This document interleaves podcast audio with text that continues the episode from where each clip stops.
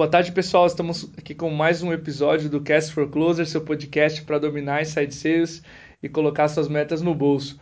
O tema de hoje é canais de vendas para alavancar a sua operação de inside sales. E a gente tem um convidado muito especial aqui, é o Avanish Sahai. É, ele é Senior VP de canais e alianças na InsideSales.com.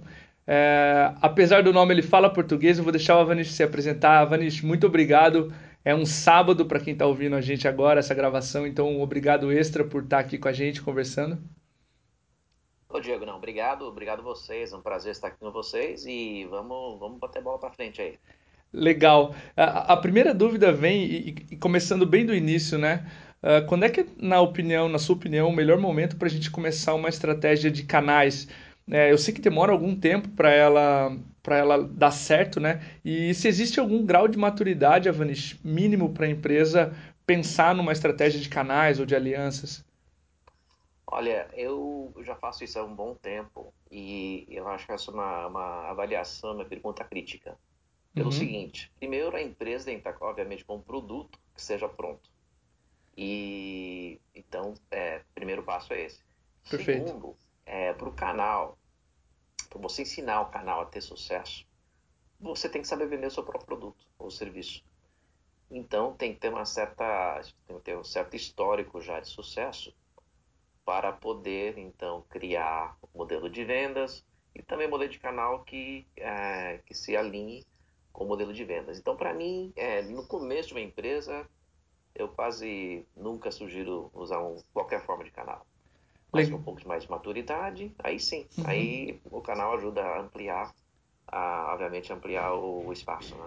Sabe que eu estava estudando um pouco sobre esse assunto também, até para conversar com você com mais propriedade, e eu achei um post do David Scott que ele aponta alguns perigos, e um deles é exatamente o que você falou, né? O primeiro que ele levanta, você tem que aprender a vender sozinho e antes, antes e depois ensinar seu canal de vendas a fazer. Ele começa com os oito perigos do, do, dessa modalidade né, de vendas e ele cita justamente isso, achei curioso. E, e, era um pouco esperado também, né? Porque você precisa desse, desse primeiro momento assim para pensar numa estratégia, né? Isso. E também, ó, é, eu vou dizer o seguinte, eu acho que nem todo produto, nem todo serviço é, é apropriado a ter um sistema de canal também. Então tem que ter uma certa, um alinhamento entre o produto e serviço, quem são os clientes ou consumidores em potencial, né? E aí, quais sim, quais são os canais apropriados para uh, desenvolver. Perfeito. A, a, gente tem bastante na nossa audiência, Vanish, uh, empresas de software, empresas SaaS, enfim, Uh, então, se você quiser dar exemplo, você pode ficar bem à vontade, que o pessoal está bem familiarizado com esse tipo de, de, de modelo de negócio, tá bom? Ah, com certeza, com certeza. Legal. A minha segunda dúvida é se existem canais que funcionam bem para uma grande quantidade de nichos ou isso é muito personalizado, caso a caso? Olha, é, eu acho que é, o, a especialização do canal é importante, né? É, e pelo seguinte, o que, que o canal vai trazer para o esforço? Vai trazer uma certa, certos relacionamentos, uhum. vai trazer uma certa experiência, seja técnica, não técnica. É, obviamente vai trazer um modelo de vendas um pouco diferente né, em termos de relacionamento, em termos de parceria. Então eu acho que há, na verdade, um pouco mais de especialização e não é um, como se diria aqui, one size fits all. Né? Então claro. precisa realmente procurar o canal é, apropriado pelo, para o seu mercado e para o seu produto. Então, por exemplo, ah, você falou em, em exemplos, né? Uhum. A Google, por exemplo, a Google tem, tem um sistema de canal para o, para o Google Apps ou Google Apps for Work, né? Sim. E são empresas, é, não são empresas de grande porte, são empresas pequenas, os, os parceiros de canais eles são empresas claro. pequenas, que também servem outras empresas pequenas. Então tem um, tem um foco mais regional, um foco mais, um foco mais local, é, conhecem, são é, empresários de pequeno porte, conhecem também outros clientes de pequeno porte. Então é um exemplo onde há um alinhamento. A Google em si não quer criar um sistema, um time de vendas, Uhum. O canal faz a venda, faz a implementação e faz também o suporte para os aplicativos uh, do Google for Work. Né? Por outro lado, você tem uma empresa tipo a Salesforce, Sim. que é uma empresa bem maior, é, é, abrange um, um, um, número de clientes desde pequenas e médias empresas, tem empresas de é, no topo da pirâmide, né? Sim. E lá, por exemplo, o sistema de canal é um pouco mais desenvolvido, em, em torno do, da Accenture, da Deloitte, da PwC. São empresas de grande porte que trazem consigo é, realmente milhares de consultores e, e, e, e pessoas de implementação. E uhum. é um modelo já diferente, né? Então, é, cada, acho, eu acho que há, com certeza, na área de tecnologia, há, há muita especialização. Ótimo. E lendo, lendo sobre essas empresas, tu citou duas, uh, cada uma tem particularidades muito, muito distintas, né? É, esse exemplo da Google mesmo até não, não havia me recordado, mas tem empresas em Floripa que fazem isso. E uma das dicas que a gente encontrou, Avanite, para o funcionamento de um canal é manter as barreiras de entrada baixas, confrontando com uma visão mais tradicional, que é de cobrar uma quantia, uma quantia grande logo na entrada. O que, que você tem visto funcionar melhor entre essas duas visões, é, manter as barreiras de entrada baixas, enfim, trazer é, pessoas ou canais, ou parceiros, né, na verdade, para dentro, ou enfim, cobrar essa quantia maior na entrada? Olha, eu acho que essa é uma área que mudou muito né, de, nos últimos 20 anos. Uhum. Hoje em dia, especialmente com o modelo, vamos focar na área de software, SaaS especialmente, né? A, o modelo de consumo é tem que ser não só não só para o canal, mas para o cliente também, né? Uhum. A, a barreira tem que ser baixíssima, tem que ser fácil, tem que ser fácil de entender, tem que ser fácil de utilizar, tem que ser fácil de configurar, tem que ser fácil para quase tudo. A mesma mentalidade se transfere ao canal. Se você falar para o canal, o parceiro, ó, oh, você tem que pagar é, adiantado, de forma alguma o parceiro vai querer fazer esse investimento. Uhum. Porque eles não têm não vai ter confiança ainda. Pô, é um, seja um produto novo, um serviço novo, é, como é que vai crescer, como é que vai é, avançar. Então, acho que o modelo de, de, pagar adiantado não existe mais. Tá? Eu, eu não vejo mais isso. Uhum. E, por outro lado, acho que realmente é um modelo muito mais. É, aqui a gente fala de crawl, walk, run, né? que é engatinhar, andar e correr. E na fase de engatinhar, você começa aos poucos, né? Você não vai ter, não vai começar com 20, 50 parceiros. Vai começar com os dois ou três. Você vai ajudá-los a realmente entender o seu produto, o seu serviço, quais é, como é diferenciado, quais são as vantagens, quais são as, é, a funcionalidade e tudo mais, né? Uhum. E começa aos poucos. E aí expande. E, no, e no, na expansão também, você vai, obviamente, vai talvez criar é, parceiros novos com que abrangem é, geografias novas, ou talvez uma parte de indústria e tudo mais. Mas em nenhum caso eu acho que você vai conseguir que alguém te pague adiantado. Eu acho que é um modelo muito mais é, conjunto e cada um põe, põe na mesa o seu, seu valor e uhum. divide o, o retorno, né? Então acho que é um, é um modelo bem mais... É, o modelo moderno é, é mais, é mais dessa forma. E, e um dos casos que eu estava lendo é, a, é, o da HubSpot com as agências. E, e, eu vi que uma das estratégias era confiar no inbound marketing e a outra era focar na resolução dos problemas dos próprios parceiros, antes mesmo de pensar nos clientes dele. É isso que você acabou de dizer agora. Eles, eles começaram a ver que as próprias agências precisavam de dicas de gestão, de como é, gerir seus próprios clientes e eles começaram a, a pensar em resolver os problemas dos próprios parceiros, né? Para que você diminua essas barreiras de entrada que a gente estava conversando agora, né? É, eu sei Não, que exato. Isso. É, é, isso mesmo. E acho que a HubSpot é outro exemplo de uma empresa que quase desde o, desde acho que vou dizer da é, após talvez um ou dois anos, né? Eles já criaram um modelo de canal é, muito interessante, que, especialmente para pequenas e médias empresas, eles estão usando, como você falou, as agências, estão uhum. usando é, provedores de serviços mais um pouco mais é, focados, né? E para eles é fundamental que o modelo de sucesso deles é, realmente é, recai muito no canal. E eles pensam nisso o dia todo. Né? Então é não é não é que o cliente vai poder chamar a HubSpot em geral, o cliente vai poder vai chamar primeiro o provedor de serviço, o parceiro, né? Uhum. Tanto para compra, como para instalação, como para configuração, como para suporte e também para como usar. E no caso da HubSpot é um, acho que é fundamental para o modelo econômico deles que o canal seja de muito sucesso e Sim. que o canal divulgue é, para outros parceiros, né? Também o valor que a HubSpot traz traz para o mercado. Uh, você citou a, a, HubSpot, a Google, enfim. Uh, tem alguma outra empresa que. E aí você pode citar a InsightSales.com que funciona para você, mas tem, tem alguma outra empresa que você conhece que chama atenção né, na hora de executar uma boa estratégia de canais, além dessas três que a gente vem conversando? Olha, é, tem várias. Né? Historicamente, por exemplo, a Microsoft ainda é um exemplo de como criar uma estrutura de canal muito boa. Uhum. Mudou o modelo de desenvolvimento, mudou o modelo mudou de, de Windows para SaaS, mudou para as nuvens, tudo mais, mas ela continua é, muito é, muito afiada em, mudando, em, em termos de usar os parceiros de canais para é, para vendas, para suporte, para tudo mais. E isso mundialmente. Então acho que o modelo uhum. de canal dela é, ainda é, é ímpar, é muito, muito bom.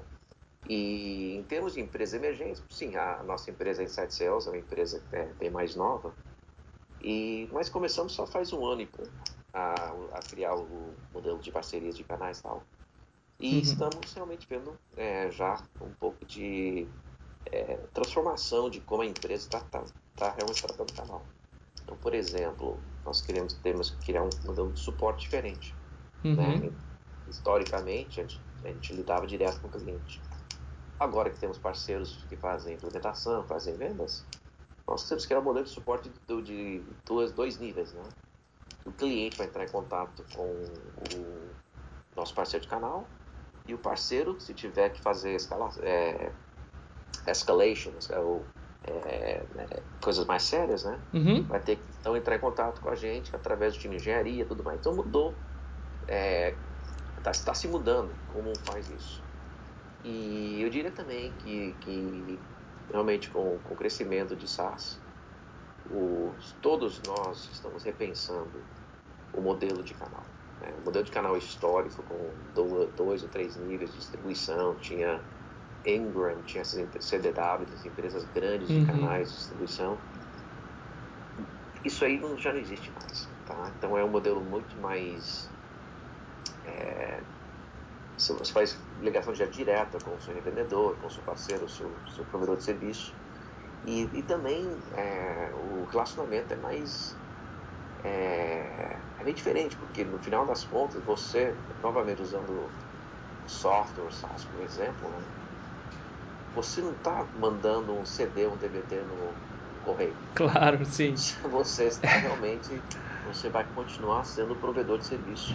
Né? Sim, perfeito. Então, então, como mudar a estratégia, como pensar nisso, como criar um, um, um elo mais, é, mais contínuo, é, isso cria muita, cria muita coisa diferente para se pensar. É, é, essa questão do, do suporte para nós, assim, se você for pensar, é, é um desafio bem grande, né? Porque, claro, você vai dar escala para vendas, você vai ter que escalar sua forma de dar suporte também para estudo e criar esses níveis é, deve ser importantíssimo, né? Olha, é, sim, porque pode escalar vendas por infinito. Uhum. Mas se você não criar um modelo de customer success fundamental para o sucesso de SaaS, é, o, as vendas pode, pode crescer, mas vai ter um, um, funil que vai, do outro lado, vai, vai sair tudo, né? Sim, é um balde então, furado, né? É, e, então não dá para não dá para não pensar em como criar um sistema realmente integrado de é, relacionamento contínuo uhum. e no qual esse, essa noção de customer success, que é talvez essa mudança para o modelo SaaS, Diego, uhum. para mim, que já estou nessa indústria faz 20 e poucos anos, 25 anos aqui no, no Vale do Silício, essa é a mudança mais fundamental que, que eu vejo. Sim, tem modelos de tecnologia, modelos de distribuição diferentes, tal, mas essa noção de sucesso do cliente e sucesso contínuo do cliente. Porque se o cliente não gostar, ele vai cancelar. Claro. Cancelou, vai embora, você não, você não recupera mais. Então, é, isso mudou radicalmente nos últimos anos. E eu tive a Salesforce vários anos, né? E para mim, é, na, sempre na área de software, essa é a mudança mais fundamental. E os, e os parceiros de canal têm um papel fundamental em termos de conseguir criar o um modelo, modelo de sucesso em, em, no qual eles são é, realmente não só parceiros de vendas, como você falou, mas são parceiros naquela, naquela jornada de, de Customer Success. Sim, sim. E você mencionou Customer Success.